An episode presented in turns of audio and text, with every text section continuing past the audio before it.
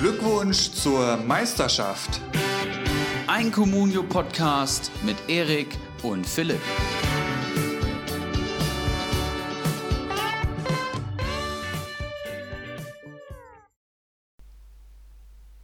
Ho, ho, ho! Hier am 23. Dezember.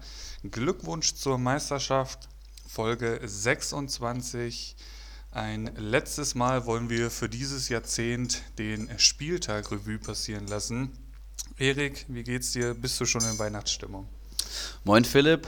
Ähm, ich bin noch nicht in Weihnachtsstimmung. Du hast es ja gerade schon genannt. Es ist der 23.12. und hier auch noch eine weitere Besonderheit. Es ist 9.12 Uhr. Wir haben, wir haben das Bier gegen den Kaffee getauscht. Genau, statt einem kleinen ähm, Kaltgetränk gibt es jetzt hier einen schwarzen Kaffee. Ähm, das ist jetzt einfach die beste Aufnahmezeit für uns, aber das äh, würde uns ja nicht davon abhalten. Ich denke nicht. Ähm, kriegen wir hin. Ein paar Infos vorneweg. Ähm, wir hatten ja aufgerufen bzw. mal nachgefragt, wie es so mit einem FIFA-Turnier aussieht. Das wird leider nicht stattfinden. Dafür waren es einfach zu wenig Rückmeldungen. Wir waren jetzt letztendlich fünf, sechs Leute. Ähm, da macht es dann irgendwie wenig Sinn, so eine so ein Turnier da ähm, zu organisieren. Aber wenn ihr mal Bock habt, gegen uns zu spielen, könnt ihr uns natürlich jederzeit bei Facebook mal anschreiben. Klar. Falls ihr mal vom Ericsson virtuell verprügelt werden wollt am Platz, dann äh, bin ich mir sicher, da lässt sich auch mal ein Termin finden. Ja, und dann vielleicht noch äh, ein weiterer Aufruf an der Stelle hier. Ähm, wir haben eine Facebook-Gruppe, die parallel zu unserem Podcast läuft, die sich mittlerweile gut mit Leben gefüllt hat. Hat. Wir sind über 50 Leute, habe ich gesehen mittlerweile. Da wird auch reichlich diskutiert, da werden Kader bewertet, da werden sich Meinungen eingeholt. Ähm, ja, einfach viele lustige Posts auch dabei. Ich musste schon sehr schmunzeln bei dem einen oder anderen alle, die da noch nicht drin sind, kommt einfach in unsere Facebook-Gruppe, wenn ihr Bock habt, äh, teilzuhaben. Glückwunsch zur Meisterschaft. Da eben auch jetzt einige Manager dabei, die in unserer neu gegründeten Liga 3 aktiv sind. Mhm. Das wird auch praktisch heute unser Talkteil sein. Nach der Spieltagsbesprechung wollen wir ein bisschen über die extrem junge Liga 3 sprechen. Ja, wie da der Status quo ist, wer die Manager sind und Co. Aber ähm, bevor wir das machen, haben wir ja aus der englischen Woche praktisch noch zwei Spieltage offen. Und da ist natürlich eine Menge passiert. Ne? Da ist einiges passiert. Wir schauen erstmal kurz und knapp auf Spieltag 16, der unter der Woche stattfand. Mhm. Da ging es los am Dienstagabend schon mit dem ersten Paukenschlag, denn Werder Bremen wurde im eigenen Stadion 0 zu 5 von Mainz verprügelt. Also das ist ein Ergebnis, was so nicht zu erwarten war.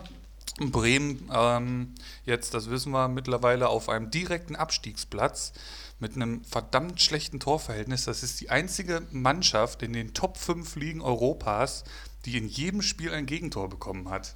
hat äh, ich glaube, der Sky-Moderator war es. Fand ich sehr interessant. Also mein Beileid da an alle Pavlenka-Besitzer. Äh, ähm, ja, 05, Quaison macht drei Hütten der natürlich Man of the Match mit 20 Punkten. Dein starker Boetius holt da 10 Punkte, auch sehr gut. Mateta, der wieder zurück ist, holt 9 Punkte. Und auf Bremer Seite war es Bittenkurt, der mit 4 Punkten da bester Bremer war, aber letztendlich eine ganz, ganz schwache Leistung von Werder Bremen. Und finde ich vor allem krass, ähm, wenn du halt gegen Mainz 05 spielst, das ist ja aus SV Werder Sicht sicherlich ein Gegner, den man zu Hause dann auch mal schlagen möchte, wenn man im Abstiegskampf ist und dann sich fünf Dinge einschenken zu lassen. Also in den ersten 19 Minuten sind drei Tore gefallen. Ich habe das Spiel nebenbei laufen lassen. Das war vollkommen indiskutabel verteidigt. Das war ja, weiß ich nicht, blutleer, das war einfach eine ganz, ganz traurige Nummer. Und äh, Mainz spielt sich dann natürlich in den Rausch. Also du gibst dem Gegner genau den Raum, den er braucht, um sich zu entfalten. Und wenn man Mainz ein bisschen äh, stört, das habe ich am Wochenende auch sehen dürfen, dann geht da auf jeden Fall auch was. Aber Bremen jetzt auf dem direkten Abstiegsplatz und ähm, was mir nochmal so in den Sinn gekommen ist, Bremen hatte vor allem einen Abgang im Sommer, der jetzt hier wahrscheinlich sehr weh tut, und das ist Max Kruse. So ist es. Also mit Max Kruse irgendwie Europa League-Ambitionen gehabt. Der Mann hat dann den SV Werder Bremen verlassen und jetzt, ja, freier Fall in den Tabellenkeller der Liga. Ähm, Ja, das sieht nicht gut aus. Osako konnte das auf keinen Fall auffangen, diese nee, Personalie. Nach der Verletzung auch gar nicht mehr in der Spur. Ne? Wird spannend, äh, ob sie im Wintertransferfenster irgendwas unternehmen da auf der Position. Ähm, Rashica ist da wirklich der einzige Lichtblick da in der Offensive, habe ich so ein bisschen das Gefühl. Auf Und jeden in, Fall. der, in der Verteidigung muss man halt auch ganz klar sagen, das hat ja auch nichts mehr jetzt hier mit der verletzten Misere zu tun, die da Anfang der Saison vorhanden war. Ähm, wenn du fünf Stück im eigenen Stadion gegen Mainz kriegst äh, und in der Verteidigung haben Augustinsson, Lang, Moisander und Velkovic gespielt, also das, das geht halt gar nicht. Ähm, Kofeld scheint ja noch fest im Sattel zu sitzen und ja, ist auf jeden Fall für die Bremen-Fans natürlich eine Scheißsituation, aber für, die, Fall, für ja. den neutralen Zuschauer ist das spannend, was da jetzt so die kommenden Wochen passieren wird. Ja, Abstiegskampf äh, sehr, sehr spannend tatsächlich in der Bundesliga. Gucken wir vielleicht später nochmal drauf. Ähm, nächstes Spiel auf der Liste ist natürlich der Kracher am Dienstagabend. Borussia Dortmund im eigenen Stadion 3 zu 3 gegen RB Leipzig.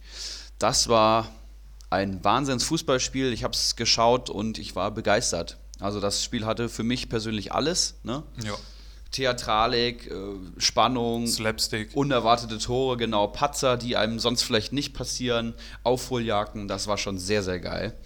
Julian Weigel ähm, aufs kurze Eck in der 23. Minute, Gulaschi lässt das Ding durch und dann steht es 1 zu 0 und dann äh, Julian Brandt in einer absolut überragenden ähm, Situation, das, Tor, das ja. macht er Weltklasse, ähm, Szene habe ich mir fünfmal nochmal in der Wiederholung angeschaut. Das war absolut Weltklasse.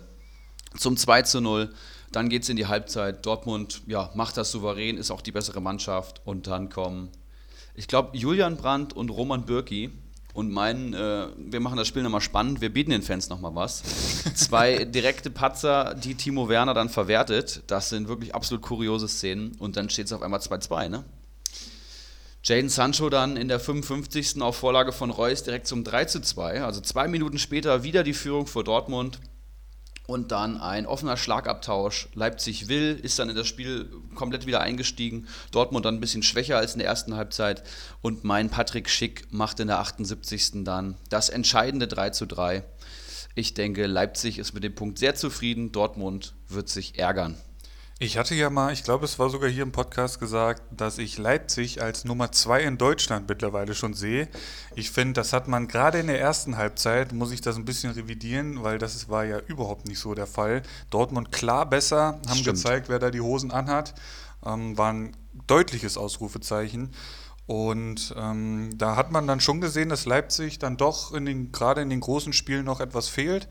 Ähm, kann natürlich jetzt noch die Jahre äh, zusammenwachsen, wird es auch so, was man bisher so als aus Leipzig sieht. Aber da muss ich meine, äh, meine Aussage ein bisschen zurücknehmen, weil ich glaube schon, dass Dortmund ähm, mittelfristig und kurzfristig doch noch äh, ein Verein ist, der hinter Bayern München seine Position da, äh, die Position besetzen kann. Kurz zu den Punkten.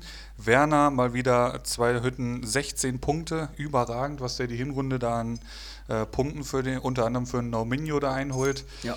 Dann haben wir deinen Schick, das war natürlich ein Goldtransfer von dir. Ich glaube, der hat schon Marktwertexplosion von fast 8 Millionen oder so, ist das richtig? Genau, ja.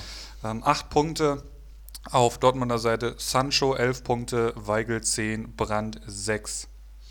Ja, ein wirkliches Topspiel. Ich habe schon Bock auf das Spiel in der Rückrunde, aber allgemein alle Duelle da oben an der Tabellenspitze werden extrem spannend und äh, Leipzig ja auch aktuell Tabellenführer. Dann FC Augsburg gegen Fortuna Düsseldorf. Ähm, ja, ein Spiel, das die Geschichten der vorherigen Spieltage weitererzählt, würde ich sagen. Augsburg super drauf. Ähm, Philipp Max in der Form seines Lebens und Fortuna Düsseldorf, ja, eher chancenlos in dem Spiel, kann man schon so sagen. 32. Minute Max, dann 61. Minute Jedwai auf Vorlage von Max und dann 72. Max zum 3 zu 0. Philipp Max, der jetzt ähm, eine Position weiter vorne spielt beim FC Augsburg und hinten links ist Iago reingerutscht. Einer der teuersten Neuzugänge der Augsburger Vereinsgeschichte oder vielleicht sogar der teuerste, bin ich mir gerade nicht sicher. Ähm, und dadurch kann Max jetzt offensiver wirbeln und wie gut dem das tut, das ja, zeigt sich unter anderem in den drei Torbeteiligungen, die er nur in diesem Spiel erzielt hat. Ein Wahnsinnskicker. Ne? Philipp Max mit 21 Punkten und Jedwai 13 überragender alle anderen Spieler. Tommy auf Düsseldorfer Seite mit vier Punkten mit Abstand bester Düsseldorfer. Kubek gefällt mir in den letzten Spielen zumindest punktetechnisch sehr gut. Das Der hat sich echt dir. gefangen, also ähm, Gott sei Dank. Aber generell Augsburg ja sehr gut drauf im Moment. Die sind tabellarisch gesehen aktuell auf Platz 10 vor so manch anderem Verein, kommen wir vielleicht später nochmal dazu. Und ähm, ja, damit ist eigentlich auch schon alles zu dem Spiel gesagt. Weiter geht's mit Union Berlin gegen Hoffenheim. Ähm, das gewinnt Hoffenheim 0 zu 2. In der 56. trifft Bebu und in der 91. trifft Baumgartner nach schöner Vorarbeit von Harvard Nordweit. Heißt der so? Glaube Ja, schon, ne? richtig. Ähm, Baumann holt äh, sechs Punkte, der hat ein richtig starkes Spiel gemacht. Bebu sechs. Auf äh, Berliner Seite natürlich Trimmel, der beste Berliner, mit sechs Punkten. Und ja, damit ist eigentlich auch schon alles zu dem Spiel gesagt, oder? Ja, Union äh, in guter Form gewesen, aber Hoffenheim dann eben auch ein gutes Spiel gemacht und ja, belohnt sich, war die bessere Mannschaft, würde ich schon so sagen. Leverkusen gegen Hertha BSC. 0 zu 1 äh, durch Rekik, der neben Boyata in der Verteidigung gestartet ist. Ähm, stark nur auf der Bank. Ich glaube, jetzt am Wochenende auch so äh, aufgelaufen. Richtig, ja. Ähm, war ein Abstauber von Rekik, vorher Kopfball, wurde von Radzitzki noch gehalten, im Nachschuss äh, legt dann dann ins Netz. Rekik, starke 12 Punkte, Rune Jahrstein mit 10, auf äh, Leverkusener Seite Amiri mit 7, Volland mit 7 und Diaby mit 7, die besten Leverkusener. Ja, Kai Havertz in dem Spiel auch nix. Das ist ja momentan dein Steckenpferd. Irgendwas mit 12 Millionen habe ich für den Mann bezahlt und zu dem Zeitpunkt, was hatte ich dir geschrieben, hat er minus 4 geholt in dem Zeitraum, wo ich ihn hatte, in Genau. zwei, drei Spielen. Insgesamt jetzt. Das In dem musst du Spiel holt er minus vorstellen. 1 und ist ähm, bei Comunio auch der schlechteste Spieler am ganzen Platz gewesen. Ja, spannende Das tut weh. Das tut richtig weh. Ich weiß auch noch nicht, was ich jetzt in der Winterpause mit dem jungen Mann mache. Wo, woran liegt's? So, Es du hast ihn ja live gesehen, aber kommen wir gleich vielleicht noch Ich zu. habe ihn zu- live beim- im, beim im. Stadion gesehen am Wochenende, ja. Genau. Er ist, er ist also er ist ein Ausnahmespieler, definitiv, aber da fehlt es momentan. Ich denke, er spielt ein, sein solides Spiel, aber es ist eben nicht das Spiel, was er letzte Saison gezeigt hat. Auch der Zug zum Tor und vielleicht auch das Selbstvertrauen, diese Coolness, die ihn letzte Saison ausgemacht hat, das ähm, finde ich, fehlt so ein bisschen, aber Fehlt ihm da Brand doch mehr als gedacht? Man weiß es nicht. auf jeden Fall. Ne? Rand auf der 8 eine Waffe. Ja, dann ähm, Mittwochabend ist das ja mittlerweile dann schon. Borussia Mönchengladbach schlägt den SC, der, SC Paderborn im eigenen Stadion. Auch das ein unterhaltsames Fußballspiel, wenn ich das richtig gesehen habe. Aber Gladbach ähm, ja, gewinnt es souverän 2-0. Ich denke, muss man auch nicht zu viel drüber reden. Ne? Paderborn schlägt sich erneut gut, aber holt eben keine Punkte. Dann VfL Wolfsburg gegen den FC Schalke 04. Ja, ähm, zwei Teams, die vor allem defensiv ganz gut stehen die Saison und sich da ihre Stärke erarbeitet haben. Kabak in der 51. Minute zum 1 zu 0. Kabak äh, wahnsinnig, wahnsinnig torgefährlich für den Innenverteidiger, das Ja. finde ich ziemlich krass. Und dann Kevin Babu, der ähm, das Duell mit William da auf der rechten Seite jetzt für sich entschieden hat. Macht da sehr sehenswert, solltet ihr euch auch nochmal in der Wiederholung anschauen, wenn ihr es nicht gesehen habt. Ähm, Im Fallen das 1 zu 1 in der 82. Und äh, ja, beide holen den Punkt. Ich denke, beide hätten sich vor dem Spiel mehr ausgemacht, aber beide sind mit dem Punkt sicherlich zufrieden. Und dann ging es auch schon weiter am Mittwochabend, beziehungsweise zeitgleich lief das ja. Ein Schock vor aller Adler. Ich denke mal, das war sehr schwer zu verdauen, dieses Spiel. Das war sehr bin hart. Ich, bin ich gleich sehr auf deine Meinung gespannt. Eintracht Frankfurt gegen den ersten FC Köln 2 zu 4. Nach einer 2-0-Führung für Eintracht Frankfurt. Sechste Minute Hinteregger, 30. Minute Paciencia. Und dann kurz vor der Halbzeit trifft Hector nach der Halbzeit in der 72. geht es dann weiter mit Borno. 2 zu 3 in der 81. durch Drexler und in der 94. Minute macht dann Jakobs den Deckel drauf nach Modest-Vorlage. 2 zu 4. Ich schaue noch kurz auf die Punkte, bevor du hier loslegst. Hector mit ganz starken 14 Punkten, Jakobs 9, Borno 7, Drexler 12, Keins, der eingewechselt wird in der 62. holt noch 9 Punkte. Also ein ganz, ganz starker Spieltag für die Kölner. Und auf Frankfurter Seite ist es Hinteregger, der wieder trifft. 9 Punkte, Paciencia holt 9 Punkte, Kostic 8. Und ja, das war's dann eigentlich auch schon auf Frankfurter Seite. Erik, deine Meinung zu diesem Spiel? Ne? Also das war ja, wa- was war da denn los, ne? würde Rabi jetzt sagen. Da musste ich gerade noch mal einen Schluck vom äh, Kaffee nehmen, bevor ich jetzt hier damit anfange. Ähm, ja, Mittwochabend war das. Ich war vorher essen mit dem White Shark unter anderem und wir haben uns ähm, ja, was Gutes gegönnt und haben dann praktisch das erste Tor verpasst, sind dann zum White Shark gefahren und haben uns die Misere angeschaut. ähm, Frankfurt geht 1-0 in der Führung in der sechsten Minute hochzufrieden und dann sogar in der 30. Minute durch Paciencia nach der Ecke ähm, das 2 zu 0. Ich weiß nicht, wann die Eintracht das letzte Mal 2 zu 0 geführt hat und man das, so das Gefühl hatte, das war mal ein Start nach Maß so. Das gab es ja eh schon ähm, selten. Das heißt, fehlendes Spielglück haben wir in den letzten Wochen auch schon angesprochen. Und dann, ähm, ja, sich irgendwie damit arrangiert. Und ich meine, der erste FC Köln hat ja in den vergangenen Wochen oder Spielen auch gezeigt, dass da eben viel in der Mannschaft drinsteckt, dass die auch gerade eine gewisse Energie mitbringen und ähm, ja, die Eintracht dann stehen platt irgendwie, ich weiß nicht, also haben ein bisschen abgeschaltet, haben sich weiter zurückgezogen. Und das war genau der Auftrieb, den der erste FC Köln gebraucht hat. Der Türöffner dann in der 44, 44. Minute durch Hector, du hast es gesagt. Das hat mich schon sehr genervt, aber das kann passieren. Dann aber in der 72. Minute Bornau nach einer Ecke, weiß ich nicht, also Standards sicherlich ein Problem aktuell bei der Eintracht als Keins dann eingewechselt wurde in der 62. gefühlt kam dann so die Wende und dann hat sich der erste FC Köln da ziemlich selber gepusht. Das Ding hat sich komplett verselbstständigt und bei dem 2-2 haben wir beide schon gesagt, jetzt gibt es auf jeden Fall noch eins. Das wird jetzt ganz, ganz schwer. Und dann, ja, nicht mal zehn Minuten später Dominik Drexler zum 2 3 und dann Jacobs nach einem Konter in der 94. Ähm, 2 4 und das in Frankfurt die Eintracht eine der heimstärksten Mannschaften der Hinrunde gewesen. Die Eintracht ähm, ist daheim eine Macht, das kann man schon so sagen. Ja. Die Merzbank Arena ist die Festung, das Waldstadion und das war sehr, sehr enttäuschend. Was ein Start in die englische Woche, also davor schon ein sehr bitteres Ergebnis eingefahren. Und äh, Köln und Paderborn jetzt die Gegner gewesen, wo man sich sicherlich erhofft, so vier Punkte mitzunehmen. Das so vielleicht der, der Ausgangsplan. Und ähm, ja, also man kommt auf den Boden der Tatsachen an. Köln gewinnt das tatsächlich auch verdient, das muss man auch so sagen. Also ich will da jetzt gar nicht ähm, irgendjemand extern dafür verantwortlich machen. Das hat sich die Eintracht sicherlich selber zuzuschreiben. Aber auch da, finde ich, hat man gesehen, dass, ja, ich weiß nicht, ob es physisch nicht reicht, ob dann nach dem 2 zu 0 einfach keine Kraft mehr da ist oder ob das dann ein Problem ist, ja, von der sogenannten Mentalität. Das ist schwierig zu analysieren.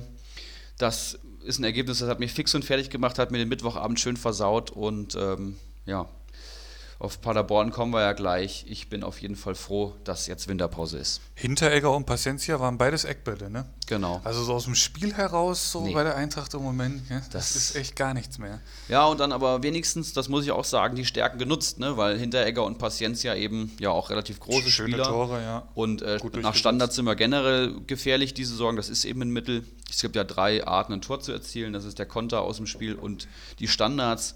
Und wenn ähm, zwei von drei nicht klappen wollen, dann musst du es eben so machen. Ja, spannend. Ähm, ja. Um, um jetzt schon mal den äh, vergangenen Spieltag mit reinzunehmen, ähm, denn da hat Köln ja auch gewonnen.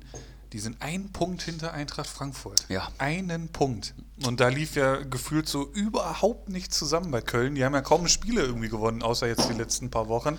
Und jetzt sind die einen Punkt hinter der magischen SGE. Du erinnerst sehr, dich an unseren, an unseren Folgentitel zur Woche? Der Gießdoll-Effekt. Danach Gießdoll ist er dann eingetreten, definitiv. Natürlich. Habt ihr hier zuerst gehört im Podcast. Wir schauen auf das äh, letzte Spiel des Tages. Es war SC Freiburg gegen Bayern München. Das erwartet schwere Spiel. Ähm, 1 zu 3, da der Auswärtssieg für die Münchner. Lewandowski in der 16. nach überragender Vorarbeit von Davies, der da mal eben den kompletten Platz äh, von, von äh, die linke Seite da wie einst Ribery und Alaba ähm, von hinten nach vorne marschiert. Überragend, auch Lewandowskis Bewegung bei dem Tor, achtet da mal drauf, sehr zu empfehlen. Also wirklich ein ganz starkes Tor in der 16. Minute. Dann gleicht Grifo in der 59. sträflich frei vom Tor aus. Und in der 95. Minute steht hier Gnabry das ist äh, natürlich falsch. Das ist definitiv falsch. Und ähm, es war nämlich Zirksee. Ich hoffe, ich spreche richtig aus, den Mann. Ähm, also bei Comstat steht zumindest Gnabry hier. Vielleicht sind, haben sie da eher äh, auch nur auf die Frisur geachtet. Das, ich weiß es nicht. Das Zirksee-Tor wird da gar nicht aufgeführt, weil Gnabry hat danach ja schon getroffen. Ne? Ach stimmt, das wird gar nicht da aufgezählt. Ja. Stimmt, jetzt wo du das sagst. Ähm, gut, sei es drum, 1 zu 3, auf jeden Fall der erwartet schwere Gegner in Freiburg. Es ist einfach immer schwer für jede Mannschaft zu spielen. Bayern hat sich da auch die letzten Jahre immer schwer getan. Und äh, ja, meine Anforderungen, äh, Punkte aus den letzten Spielen zu holen, wurden erfüllt. Ähm, oh, da schauen wir ja gleich auf das letzte Spiel jetzt gleich noch. Ähm, Grifo, neun Punkte.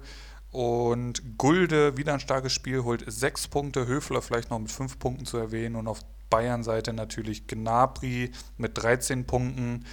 Lewandowski trotz Tor nur drei Punkte. Das ist ja ein ersch erschreckend schwacher Spieltag für den Mann. Und Zirkse, der in der 90. eingewechselt wird, holt noch starke neun Punkte. Ja, ähm, schöner Schlusspunkt für diesen Mittwochabend. Zirkse sicherlich der Mann des Spiels.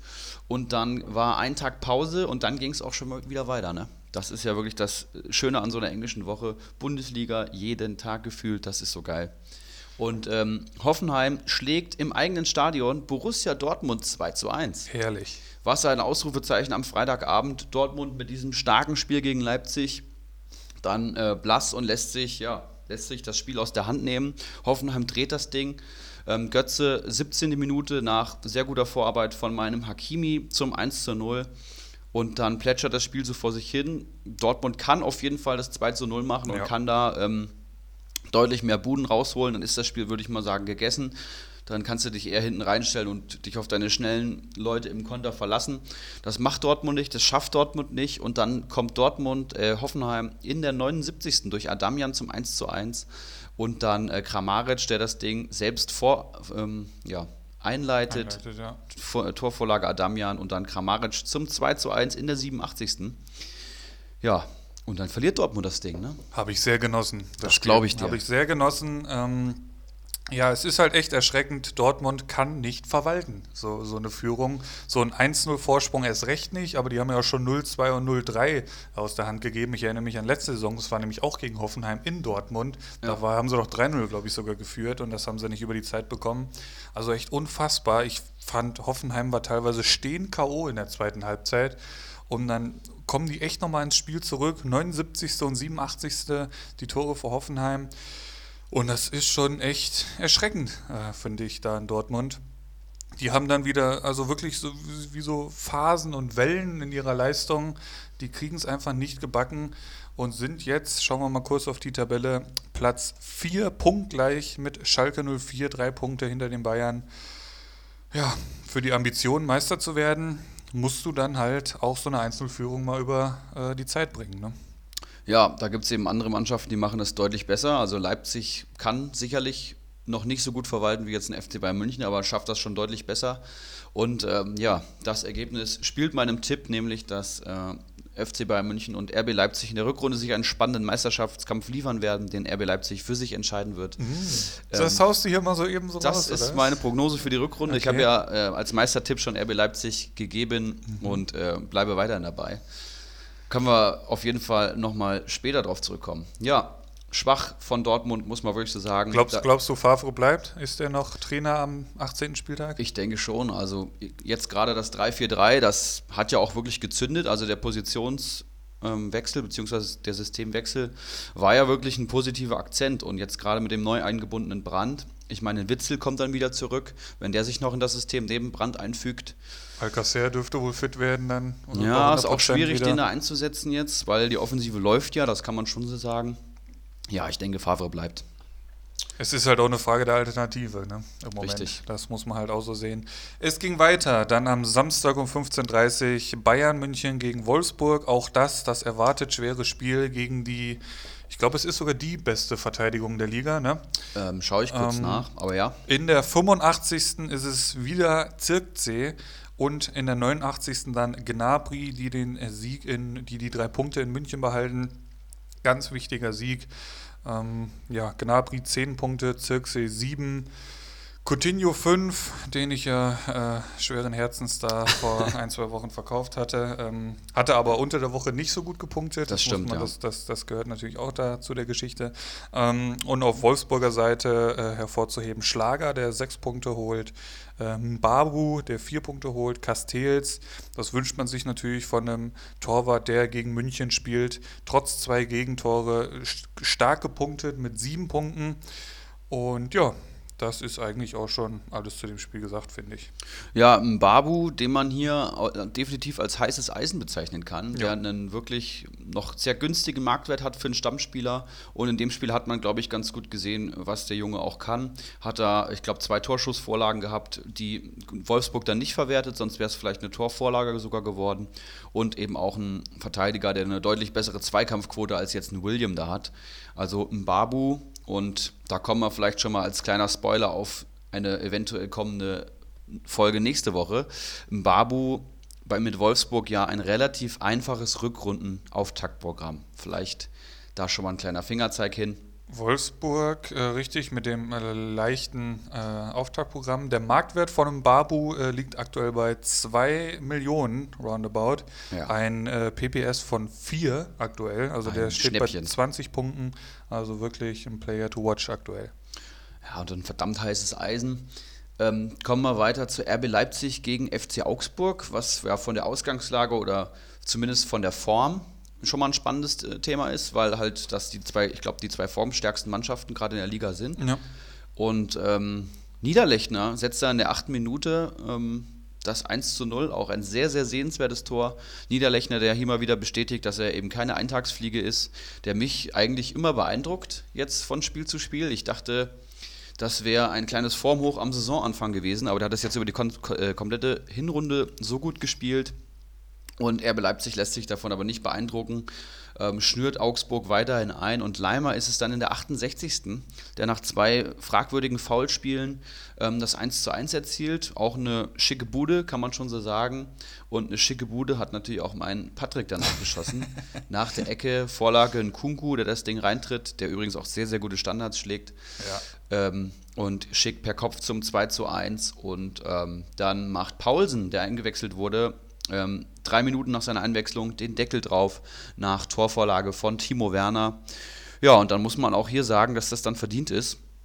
Augsburg, die da ja wahrscheinlich ihren Matchplan ähm, gut gestartet haben, nämlich in Führung zu gehen und dann irgendwie die Offensive von Leipzig zu stoppen, aber das hat nicht geklappt. Die Konter wurden dann auch nicht gut ausgespielt, also ähm, ja, völlig verdienter Sieg von RB Leipzig. Glückwunsch zur Herbstmeisterschaft, da in die Richtung äh, von äh, Rasenballsport Leipzig.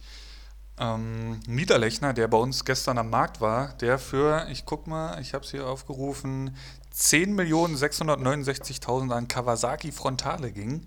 Also äh, spannend äh, zu beobachten, wie das so weitergeht mit dem Mann. Ob er es wirklich auch in der Rückrunde bestätigen kann. Sieben Punkte hier gegen Leipzig, die muss man halt auch erstmal holen, sehr stark. Nach starker Vorarbeit von Richter, der nur in Anführungszeichen zwei Punkte holt. Ähm, auf Leipzig-Seite ist es Leimer, der eine eh ganz, ganz starke Hinrunde spielt, war so auch nicht zu erwarten, finde ich.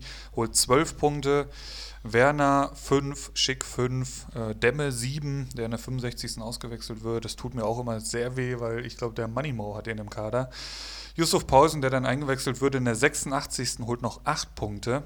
Nach äh, uneigennütziger Vorlage von Werner kann man hier auch mal erwähnen.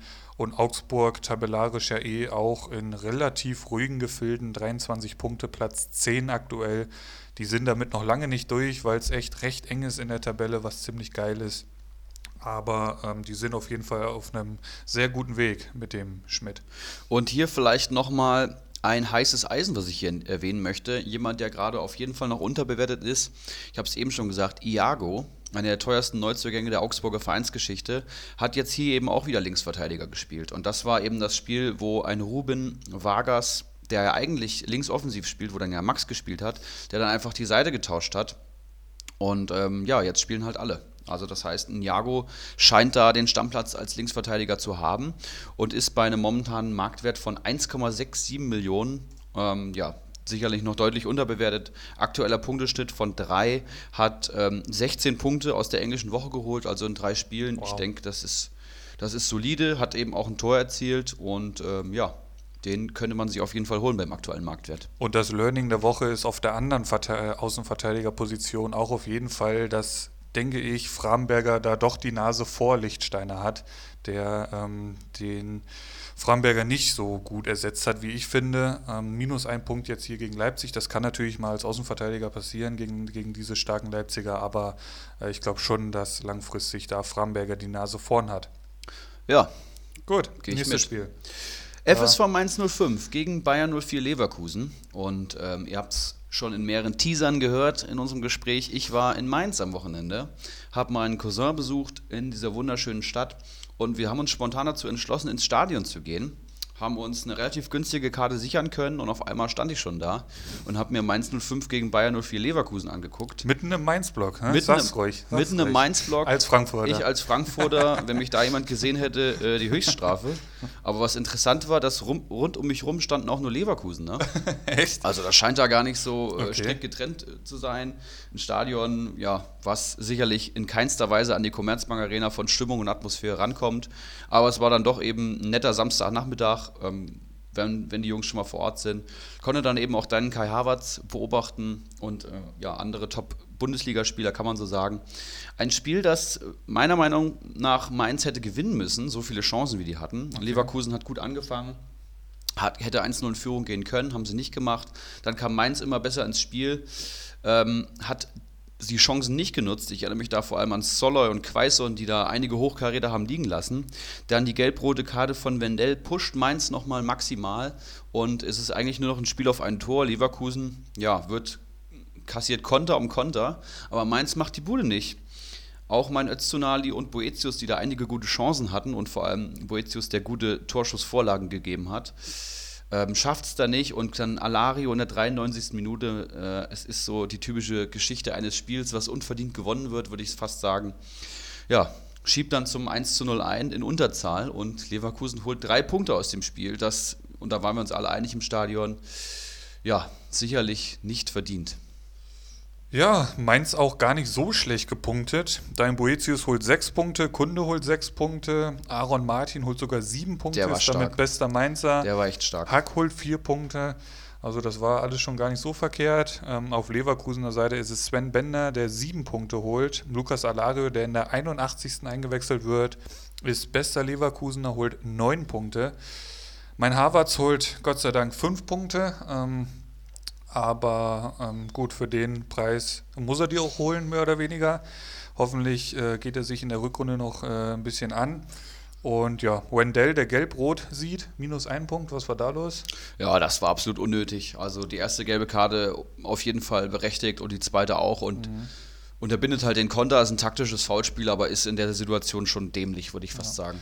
Tabellarisch, Leverkusen auf Platz 6, hinter Schalke werden die überwintern und Mainz 05 auf Rang 14, punktgleich mit der magischen. SGE.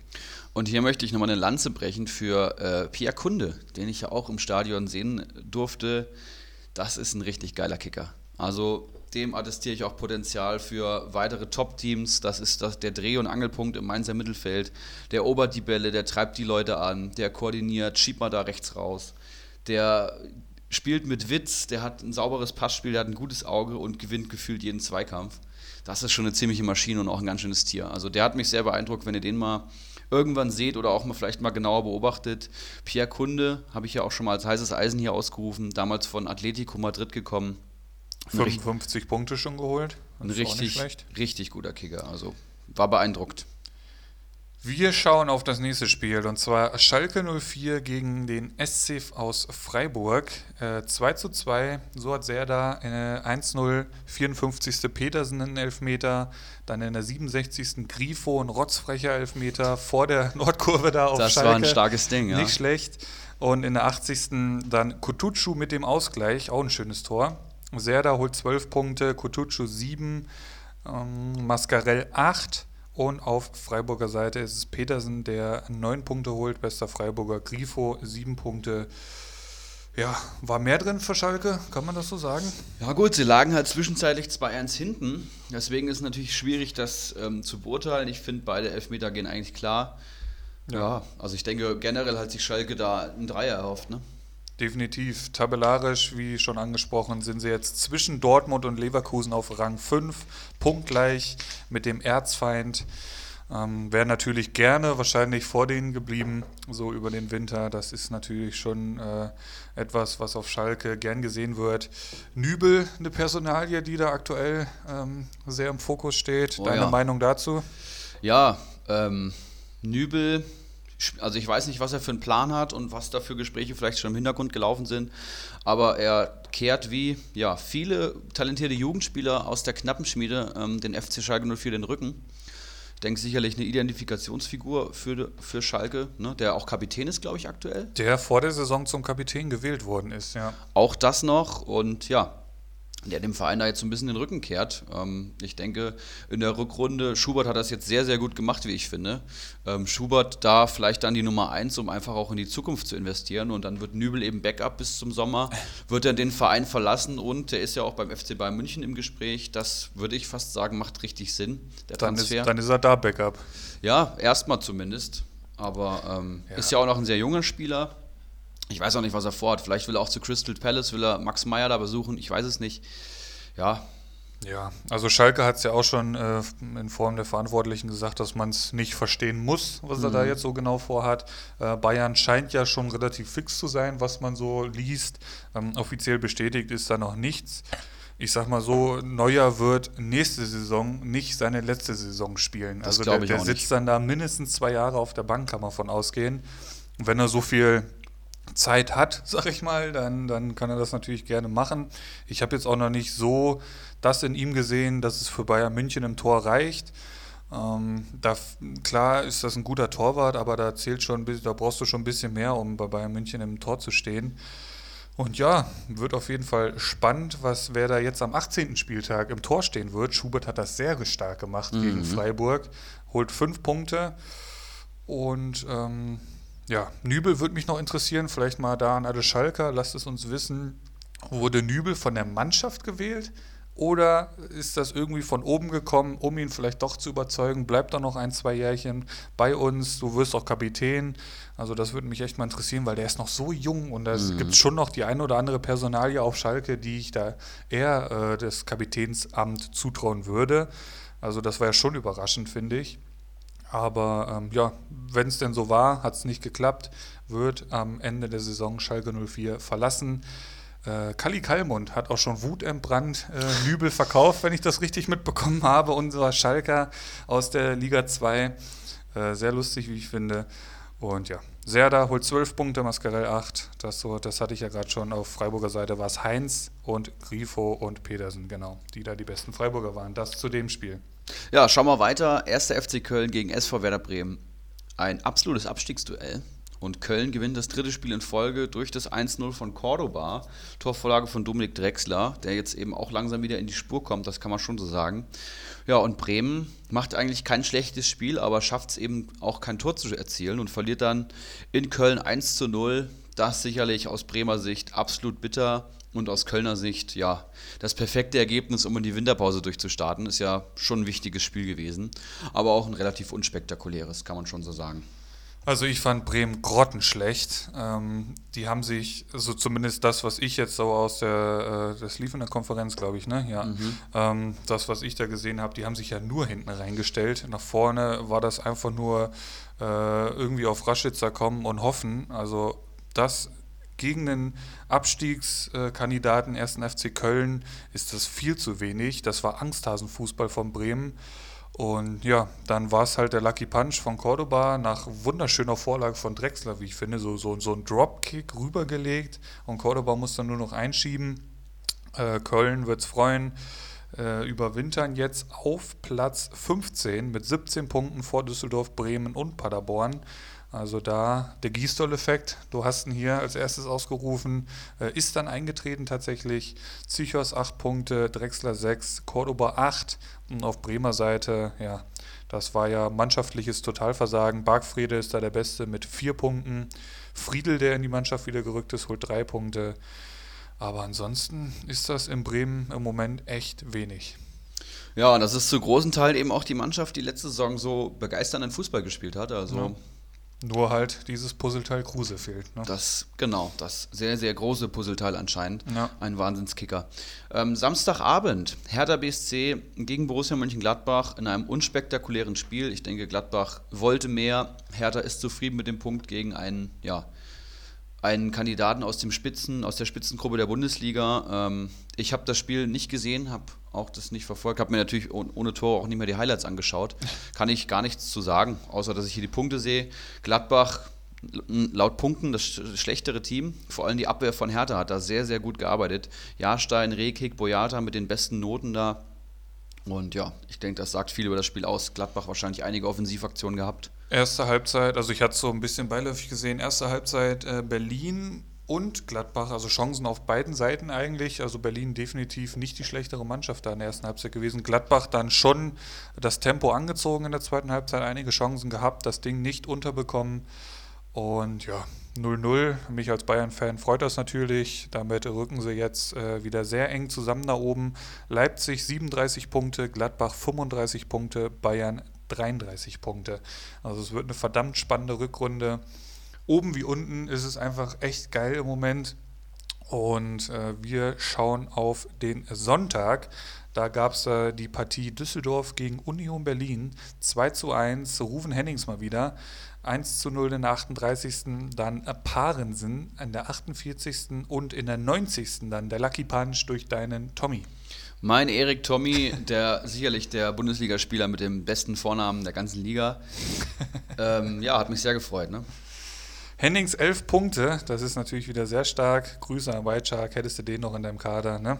Und ähm, ja, das war es eigentlich auch schon mehr oder weniger auf Düsseldorfer Seite. Tommy holt neun Punkte nach der Einwechslung in der 67.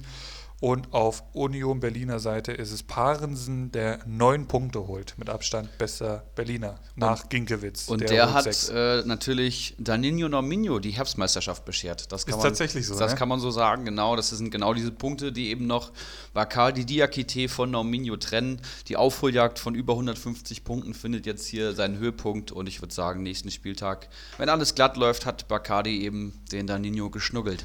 Der feiert sich ganz schön ab dafür, dass er seinen 150 äh, Punkte Vorsprung gerade so mit Ach und Krach in die Winterpause rettet. Also ja. Norminho, das ist echt schon spannend. Auch so ein bisschen Galgenhumor, glaube ich. Der weiß nämlich, was in der Rückrunde passiert. Also dafür, dass wir ihm schon zur Meisterschaft gratuliert haben, mehrmals, auch in diesem Podcast hier, das ist auch wie in der Bundesliga bei uns wieder sehr, sehr spannend da oben geworden. Und äh, ich bin gespannt, wie so Norminho jetzt so auf dem Transfermarkt reagieren wird. Wird er überhaupt reagieren? Hat er noch Kohlen? Man weiß es nicht. Ich würde mich freuen, wenn er dann mal eine Rückrunde hier vorbeischaut. Dann kann er uns da ein paar Insights äh, bekannt geben.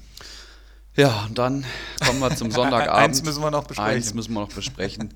Ich will jetzt auch gar nicht mehr so viel drüber reden. Ja. Ich kann nur sagen, dass ich schon Angst hatte vor dem Spiel, weil irgendwie hat man dann schon Muffensausen und man. Spätestens bei der Aufstellung, ne? Ja, und man merkt dann schon so, also das ist jetzt so ein entscheidendes und wichtiges Spiel auch für die Eintracht, dass wenn du das jetzt gewinnst, dann gehst du ganz anders in die Winterpause.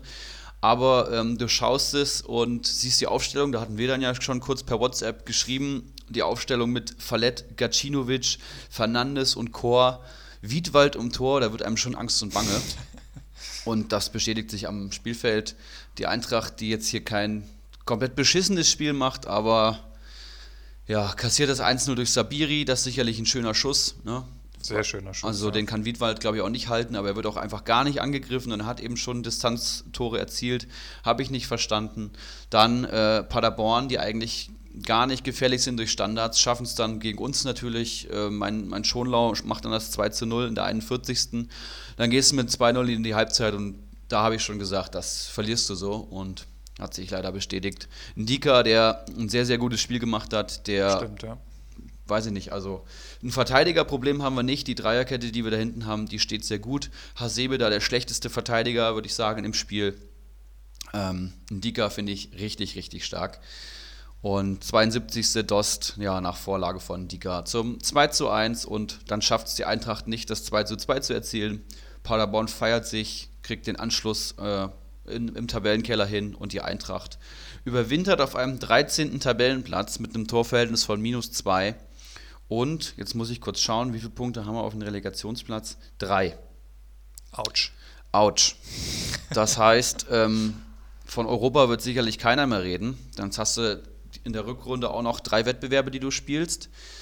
Ähm, der Kader sicherlich breit genug. Jetzt müssen sich alle mal am Riemen reißen, müssen gut regenerieren und dann muss sehr fokussiert in die Rückrunde gestartet werden. Ähm, wir sind jetzt in der Bundesliga mittlerweile im Abstiegskampf angekommen Und die Eintracht als sehr kampfstarke Mannschaft wird ihn sicherlich auch annehmen. Also ich denke, ähm, vom Kopf her eher kein Problem, eher von den Beinen. Ich glaube, das war jetzt das 32. Pflichtspiel oder so von der Eintracht. Die werden jetzt sicherlich froh sein, ein paar Wochen Pause zu haben. Rebic ja noch jemand, der vielleicht im Winter jetzt zurückkommen könnte. Glaubst du dran? Wäre, ja, also finde ich jetzt kein unrealistisches, unrealistisches Szenario, muss man schauen. Aber es wird sicherlich was passieren im Winter und ähm, ja, ein beschissener Doppelspieltag der Eintracht, muss man einfach so sagen. Ja, sie wollten halt den Sieg oder zumindest den Punkt erkämpfen. So, so auch die Aufstellung, die dann Hütter auf, der, auf den Platz geschickt hat. Und das ging halt nach hinten los. Paderborn ging dann relativ zügig in Führung durch das schöne Sabiri-Tor. Und dann wird es halt schwierig, weil nach vorne halt zu wenig geht im Moment. Und ähm, kurz auf die Punkte. Schonlaut 10 Punkte, Sabiri 7, der starke Pröger holt 9 Punkte.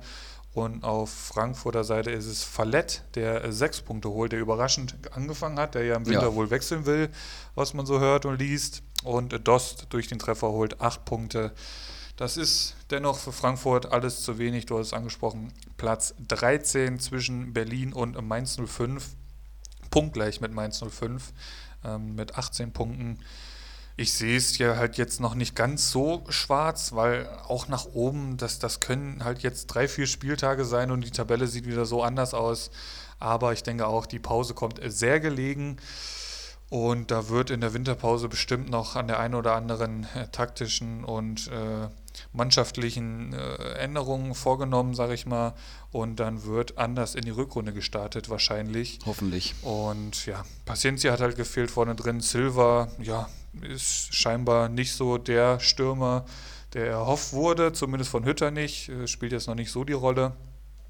Und ja, damit ist eigentlich auch schon alles zur magischen SGE gesagt. Wir schauen kurz auf die Tabelle des, äh, der stärksten Communio-Liga der Welt. Ich will kurz ähm, den 16. Spieltag zumindest äh, die Highlights rauspicken. Am 16. Spieltag, das wollen wir euch natürlich nicht vorenthalten, war es Rocco 95, der den Spieltagssieg holt mit 47 Punkten vor Bakadi Diakite und Ibrahimovic Eriksson, die beide 44 Punkte holen.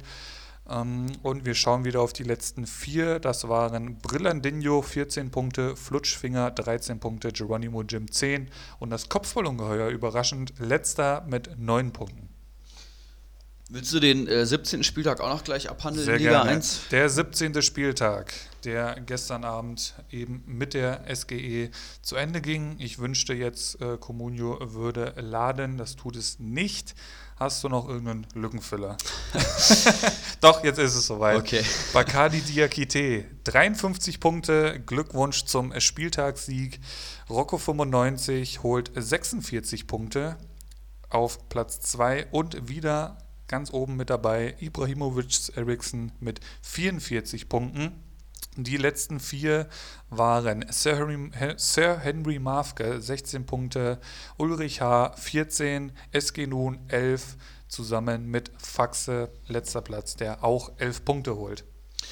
Ja, und äh, Meisterschaftskampf haben wir schon an angesprochen, aber auch der Abstiegskampf ist da tatsächlich sehr spannend, Philipp. Ne? Es tut schon weh. Ich gehe als Letztplatzierter jetzt in die Winterpause. 306 Punkte. Platz 17 ist Sir Henry Mafke mit 307 Punkten. Geronimo Jim knapp davor mit 313 und dann kommt halt schon so eine kleine Lücke. Das ist eine Lücke, ne? ne? Die habe ich auch gesehen. Die muss man halt auch erstmal wieder aufholen. Der W mit 352 Punkten auf Platz 15. Icarus dann mit 357 davor. Die punkten halt alle recht stark davor mir, außer Geronimo, Jim und mir, würde ich sagen, aktuell. Und ja, klären wir oder besprechen wir vielleicht dann unter der Woche nochmal genauer. Wir schauen kurz nach oben. Erik, liest du mal vor, was da oben so passiert ist. Ich habe tatsächlich schon die Liga 2. Äh Ach so, dann, dann hau ich einfach mal raus. Ja, gerne. Äh, Platz 4, Kawasaki Frontale, 486 Punkte. Dritter Platz, Ibrahim Ibras Eriksson, 522 Punkte. Platz 2, 632 Punkte, Bakadi Diakite und nur 8 Punkte davor, Danino Nauminho. Also aus 150 mach 8. Ja. Bacardi eine spektakuläre Aufholjagd jetzt so die letzten Wochen dahingelegt. Auch einen deutlich höheren Mannschaftswert mittlerweile als Danilo Norminho, der diese Statistik sonst äh, relativ souverän angeführt hat, hat sich da Bacardi sehr hoch gemausert. 110 Mannschaftswerte mit riesengroßem Abstand, der beste in unserer Liga, gefolgt von Norminho mit 76 Millionen. Spannend, spannend. Definitiv. Auch da werden wir nochmal mehr ins Detail gehen unter der Woche. Genau. Dann kommen wir in Liga 2 an. Da kann ich jetzt leider nicht den 16. Spieltag einsehen, aber ich kann praktisch auf die aktuelle Tabelle eingehen. Ähm, wir schauen uns mal den 17. Spieltag an, wo Rixelsberger mit 41 Punkten das Ding holt. Prinz Watzlaw mit 40 Punkten auf Platz 2 und Laser Metin, mein treuer Kollege, mit 38 Punkten, der sich da langsam aber sicher von den Grillfeuerplätzen entfernt. Dann kommt auch Olaf Melberg mit 34 und unten die üblichen Verdächtigen dabei. Plus Dickel, Karl und White Shark, die nur 15 und 14 Punkte holen, die da einen schwachen Schlusspunkt setzen in ihrer Hinrunde und Keggy und Sebeltar eben letzter und vorletzter des Spieltags. In der Tabelle hat sich auch was getan. Prinz Watzlaw überholt Kali Kalmund, die ja beide schon ja, über 100 Punkte jetzt fast haben, äh, auf dem Nicht-Aufstiegsplatz. Das heißt, die wähnen sich da auf jeden Fall in Sicherheit, spielen beide regelmäßig gute Spieltage. Und ähm, ja, gucken jetzt einfach noch, wer Meister wird. Olaf Melberg pirscht sich auf den sechsten ran und positioniert sich für die Rückrunde. Der dritte Platz ja sicherlich noch offen, da haben noch einige ein Wörtchen mitzureden. Da überwintert jetzt Daniel Heino vor Wackerhara und Langes Glied. Und unten im Keller tut sich nichts außer, und das musste ich wirklich mit Erschrecken feststellen, der White Shark ist mittlerweile 14. Ach du Scheiße. Ein Platz vor Keggy und damit vor ähm, einem Grillfeierplatz der White Shark, der sehr ambitioniert gestartet ist, der gute Transfers hatte mit, weiß ich nicht, Wendell oder auch ein Ben Nash, den er für 600.000 vor der Saison geholt hatte. Aber hat eben dann auch einen Hennings zum falschen Zeitpunkt verkauft und das ist nur einer der Punkte, der mir anfällt. Hat einen Rekik jetzt verkauft, der äh, spielt jetzt und netzt. Ja, White Shark, du weißt, wo die Probleme sind. Du bist auch treuer Hörer unseres Podcasts. Willst in der Rückrunde auch uns nochmal ergänzen. Und äh, ja, du bist da mittlerweile im Abstiegskampf angekommen. Auf der anderen Seite ist das Feld so eng, wenn du einen richtig geilen Spieltag wieder hast oder einfach zwei, drei solide Spieltage, dann rutschst du sicherlich auch wieder ein paar Plätze nach oben. Das ist wirklich alles sehr eng. Bremen konnte den Kruse-Abgang nicht verkraften, White Shark konnte den Hennings-Abgang nicht verkraften. Ne? Also ja. so kann man es vielleicht ein bisschen zusammenfassen. Ja, auch in Liga 2, in der zweitbesten Comunio-Liga der Welt, ist es verdammt spannend. Ähm, du hast gerade den Abstiegskampf angesprochen. Der wird ja in Liga 2 diese Saison noch nicht stattfinden, oder? Genau, es ist noch kein Abstiegskampf. Genau. Ähm, wir haben gesagt, die dritte Liga startet dann erst offiziell ähm, im Sommer und dann sind wir auch schon bei unserem kleinen Mini-Thema, die dritte Liga. Genau, also man kann praktisch nicht absteigen. Ich konnte mich gerade hier in Liga 3 einloggen. Das ich auch ist, tatsächlich. Das ist ja Montagmorgens immer gar nicht so einfach. Richtig. Gott sei Dank hat es funktioniert und ich bin hier gerade das erste Mal eingeloggt und muss sagen, ich bin über einige Namen doch sehr überrascht, die hier zu lesen. Ähm, es hat sich auch noch nicht jeder einen lustigen, äh, oder er muss ja nicht lustig sein, äh, zumindest einen Managernamen Richtig, zugelegt. Ja. Ähm, seid ihr herzlich dazu eingeladen, euch da ähm, einen vernünftigen Managernamen zuzulegen. Ähm, soll ich es einfach mal von oben nach unten vorlesen oder wie machen wir das jetzt? Ähm, ja, würde ich jetzt noch nicht machen, würde ich schon warten, bis, bis alle Manager da ihr, ihr Dings gefunden haben. Einer ist auch noch nicht angemeldet, muss man dazu sagen. Und ich habe das, ich habe eine WhatsApp-Gruppe praktisch mit der dritten Liga, mhm. in denen ich die alle organisiert habe. Und ähm, ja, das Namensproblem ist bekannt. Man muss sich einfach am Laptop einloggen und da kann man in den Einstellungen bei Vor- und Nachname seinen Managernamen einfach festlegen. Gibt jetzt viele, die hier noch mit Vor- und Nachnamen stehen. Ich weiß auch nicht, ob die hier genannt werden wollen oder so, ne? Ist richtig. Aktuell ähm, sind es 18. 18 Manager. Genau, und 19 sind es und die besten 18 bilden dann die dritte Liga. Jeder, der jetzt hier noch einen kennt, der sich noch registrieren möchte, es gibt einige, die sind nicht mal registriert, andere haben noch keinen Transfer getätigt so Manager wie äh, Jeansy, aka Jens Nun, den ich hier sicherlich nennen darf, hat schon fast die Hälfte seiner Kohle verballert. ne? Das erinnert mich an den Dickelkarl in seinen Anfangszeiten. Sehr, sehr spannend. Ähm, ja, es können sich immer noch Leute anmelden und es wird einfach so sein, dass die besten 18, die jetzt hier die Rückrunde zu Ende spielen, die werden dann auch unsere dritte Liga im Sommer offiziell gründen, kann man schon so sagen. Es sind auch schon sehr spannende Managernamen dabei, wenn ich hier so durchscroll. Also so ein Stramboli, ja. das ist schon, das ist schon Weltklasse. Das muss man. Goldson, den sicherlich so einige kennen, aber auch äh, Ortinho finde ich spannend, Tante Kete, der Kiezkicker, ne? Bamboleo Rutschbahn. Sehr, sehr geile Jungs dabei. Und es ist tatsächlich so, dass wir ähm, sechs oder sieben Auswärtige haben. Das heißt, Leute, die jetzt nicht in unseren direkten Bekanntenkreisen sind, sondern die treue Hörer unseres Podcasts sind und eben auch sehr aktiv in der Facebook-Gruppe. Und die haben sich jetzt belohnt und äh, ja, gründen unsere dritte Liga mit in der WhatsApp-Gruppe ist da auch am Wochenende sehr, sehr viel Unterhaltsames geschrieben wird, äh, geworden. Da wird richtig diskutiert in der Gruppe über den Nübeltransfer etc. Viele Schalker dabei. Also ich glaube, das ist eine richtig geile Truppe. Macht mir jetzt schon Spaß, denen zuzuschauen und äh, wird auch sicherlich spannend, was da transfertechnisch passiert. Denn ich habe die Jungs abstimmen lassen, wie sie denn starten möchten. Zur Auswahl stand 40 Millionen und kein Team, was ja in Anbetracht des Rückrundenstarts bei 19 Managern und man, elf Spieler sollte man schon haben zum Rückrundenstart, ist das ja schon eher schwierig.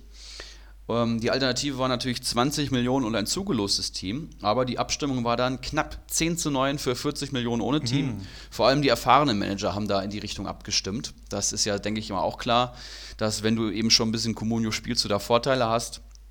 Und das äh, zeigt das Bild der Liga auch ganz gut. Wir haben nämlich viele Comunio-Anfänger dabei, die das erste Mal auch Comunio spielen ähm, die sich erstmal auf dieses Terrain wagen. Und dann haben wir natürlich vor allem von den externen Jungs oder auch so Leute wie ähm, ja, ich will die Namen jetzt nicht nennen, aber einige auch, die schon länger spielen, ähm, sehr erfahrene Manager. Das heißt, wir haben von ähm, kompletter Neuling bis ich spiele schon sieben, acht Jahre alles dabei. Und das wird natürlich spannend, wer sich dann da absetzt.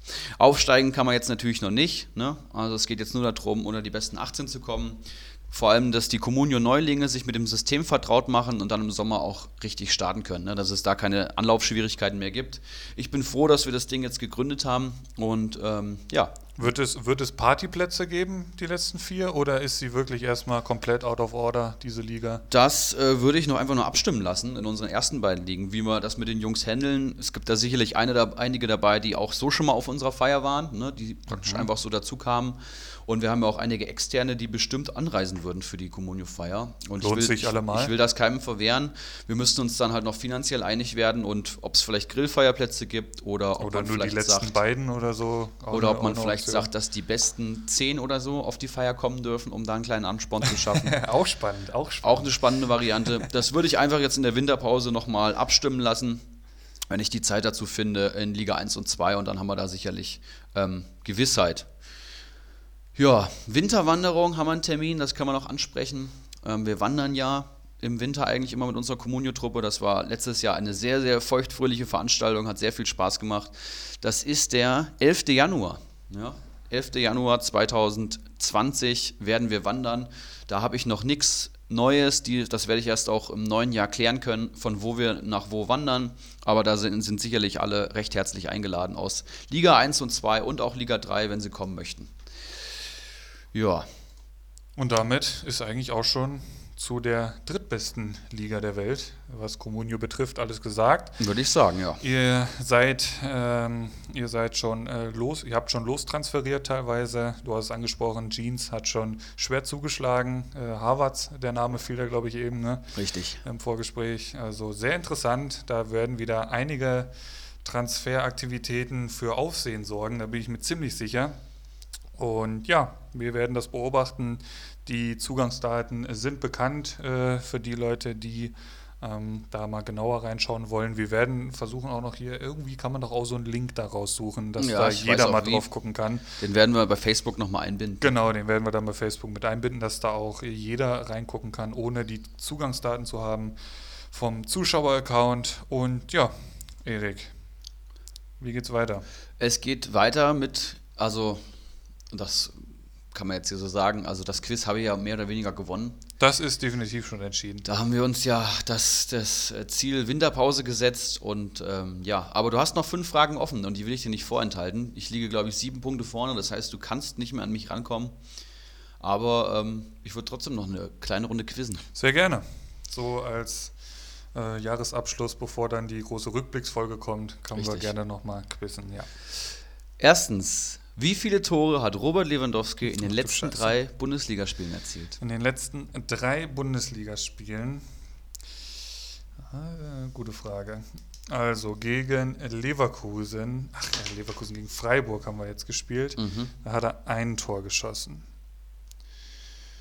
Davor Äh, nicht getroffen. Äh, Jetzt ist die Frage, gegen wen haben wir vor drei Spieltagen gespielt? Ich sag einfach mal, Doppelpack hat er jetzt schon länger nicht gemacht. Ich sag zwei. Ich sag zwei Tore.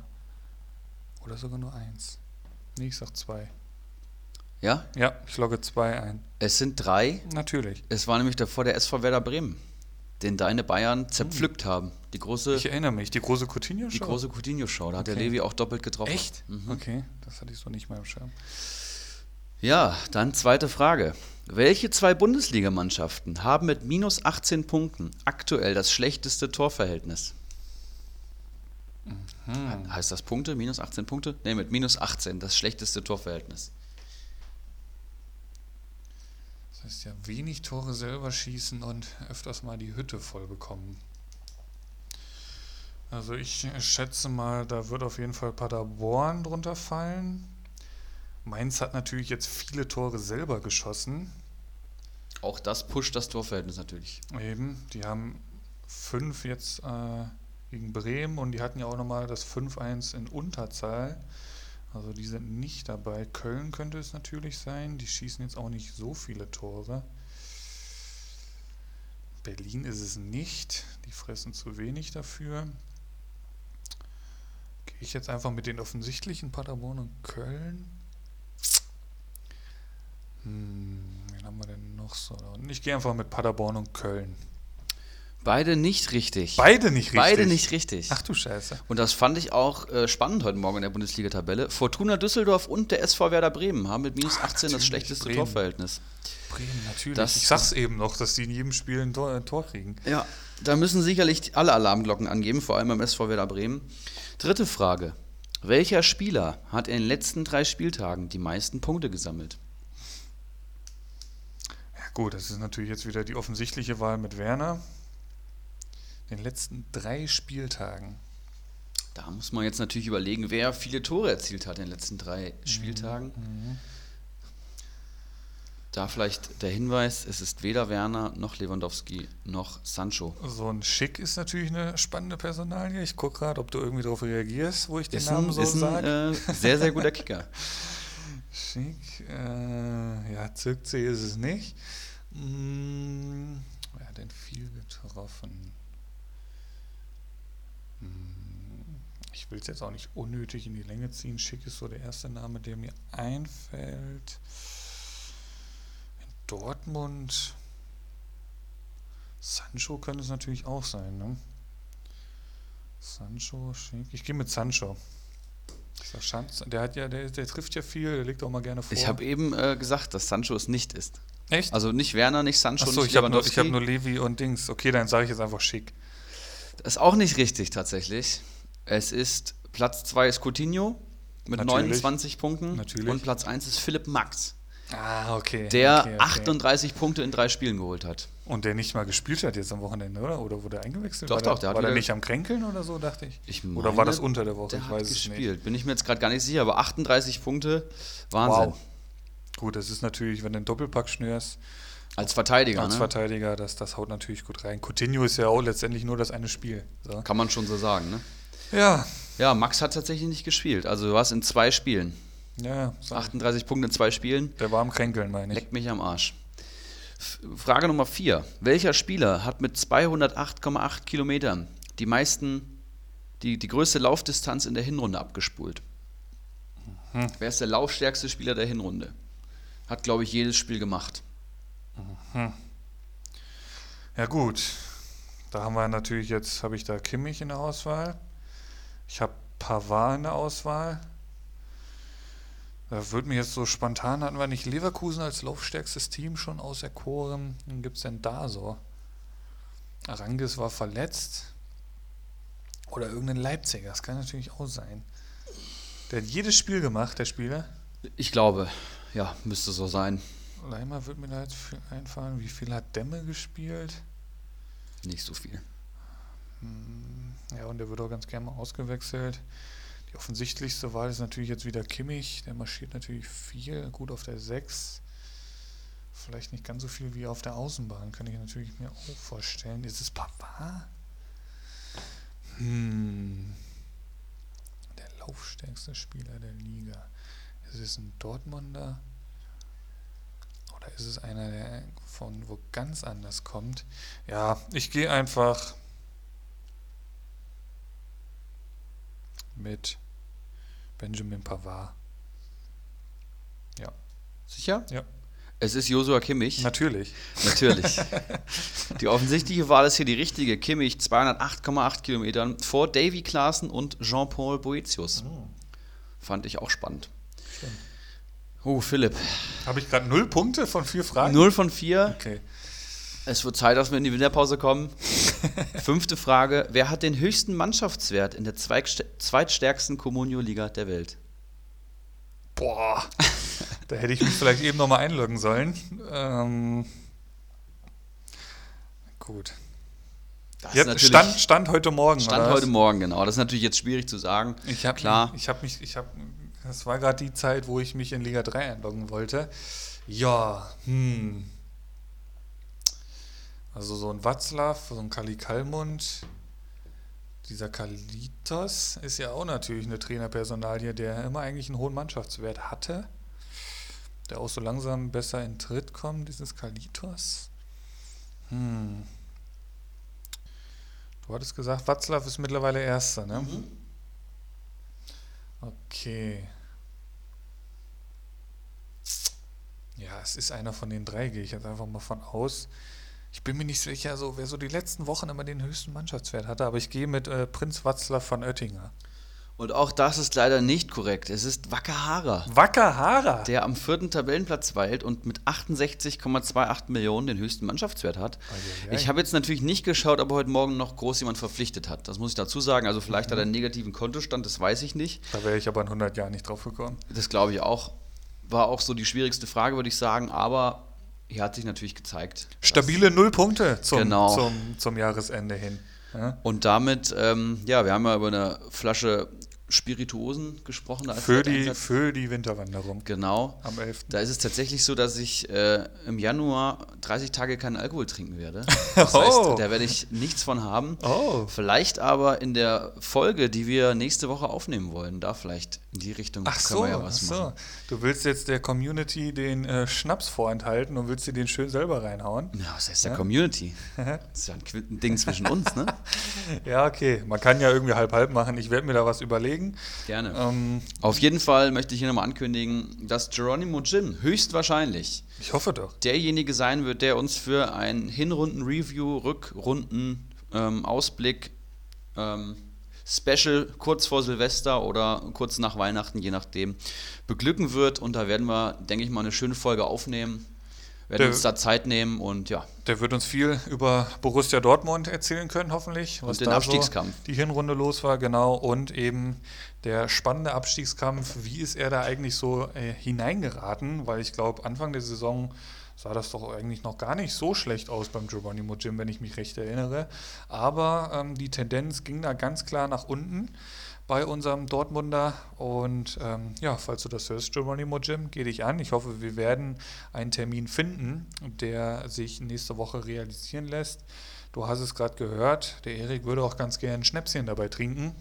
Das werden natürlich dann immer sehr launische und auch gerne mal sehr lange Folgen. hatten wir lange nicht mehr. Und ähm, stimmt, das hatten wir sehr lange nicht mehr. Äh, ich erinnere mich an die legendäre Folge mit dem White Shark, die ging über drei Stunden, glaube ich. Oder auch Bacardi Diakite. Stimmt, auch da. Vier Stunden, meine ich. Das äh, flüssige Gold, ne? da war, ging auch so ein Kasten Bier, ging da drauf, glaube ich. Und ja, schnall dich an. Ich habe hier gerade mal so ein bisschen den Verlauf vom Geronimo Jim. Und äh, ich sag mal so, der war am 10. Spieltag, ist das noch, äh, jetzt kriege ich hier gerade die Platzierung nicht angezeigt leider, aber das sah äh, gar nicht so schlecht aus im Laufe der Saison. Aber der hat sich dann immer weiter nach unten gemausert und wird sehr spannend, was er dazu zu sagen hat. Ja, und um die Folge jetzt hier abzuschließen, das war jetzt praktisch eher die Rückblickfolge für die letzten beiden Spieltage. Die große Folge kommt dann nächste Woche. Ich möchte nochmal sagen, herzlich willkommen an alle Manager der Liga 3. Ich freue mich sehr, dass das so gut geklappt hat und ähm, wünsche uns und euch viel Spaß. Ja, an alle Neuen noch, äh, wenn ihr es noch nicht gemacht habt, tretet der Facebook-Gruppe bei, das lohnt sich auf jeden Fall. Und genau, wir wünschen frohe Weihnachten. Ja, lasst äh, die Communio-App vielleicht auch mal geschlossen. Ja. Es ist jetzt die fußballfreie Zeit. Mach das nicht. Und ähm, dann geht es dann frisch gestärkt in das äh, zweite Halbjahr. Es wird sehr spannend. Liga 3, Liga 2, Liga 1. Wir haben da ganz schön was aufgebaut und wer wird sich am Ende des Tages die Kronen aufsetzen, die wir zu vergeben haben? Auch der Pokal darf man ja auch nicht äh, vernachlässigen. Da haben wir ja zwei Pokalwettbewerbe. Auch ja. da wird es verdammt spannend, wie das so weitergeht. Und ich würde sagen, wir wünschen euch, wie gesagt, frohe Weihnachten und wir hören uns kommende Woche nochmal. Ja, auch von meiner Seite äh, frohe Weihnachten, genießt die Zeit, ähm, die Zeit der Heimlichkeit, der Familie. Ich freue mich sehr auf Weihnachten, obwohl ich nicht in Weihnachtsstimmung bin. Ähm, vielleicht nochmal Entschuldigung für die Tonqualität letzte Woche. Oh ja, gut, dass du es sagst. Das hätten wir vielleicht am Folgenanfang gleich machen sollen. Ähm, ich habe es mir nochmal angehört und habe auch das Feedback von außerhalb bekommen. Dass das tontechnisch keine gute Folge war, das wissen wir natürlich. Aber an dem Tag lief auch einfach alles schief. Das kann man, glaube ich, so sagen, Philipp, oder? Da lief definitiv alles schief. Du warst zwischendurch mal zu Hause. So, das, Stimmt. Alleine dieser Fakt. Stimmt, das habe ich schon wieder verdrängt. das, alleine dieser Fakt ist ja schon. Ähm, spricht nicht dafür. Wie gesagt, Entschuldigung kommt mal vor. Das werden wir natürlich alles daran setzen, dass es nicht nochmal so passiert. Ähm, mit dem Geronimo Gym werden wir dann hoffentlich äh, oder sehr wahrscheinlich ein vernünftiges Setup hier stehen haben und dann auch mit drei Mikrofonen vernünftig aufnehmen können. Aber wer jetzt noch zuhört nach dieser Chaos-Folge, das sind die wahren Begleiter Jawohl. dieser Communio-Liga und dieses Podcasts. Vielen, vielen Dank und wir hören uns die Tage. Ciao, ciao. Ciao. Einen Handkuss den Damen und einen schönen guten Abend den Herren und der Jugend. In diesem Sinne, es war mir eine Ehre für Sie zu arbeiten. Ich, machen Sie es gut. Schönen Abend noch.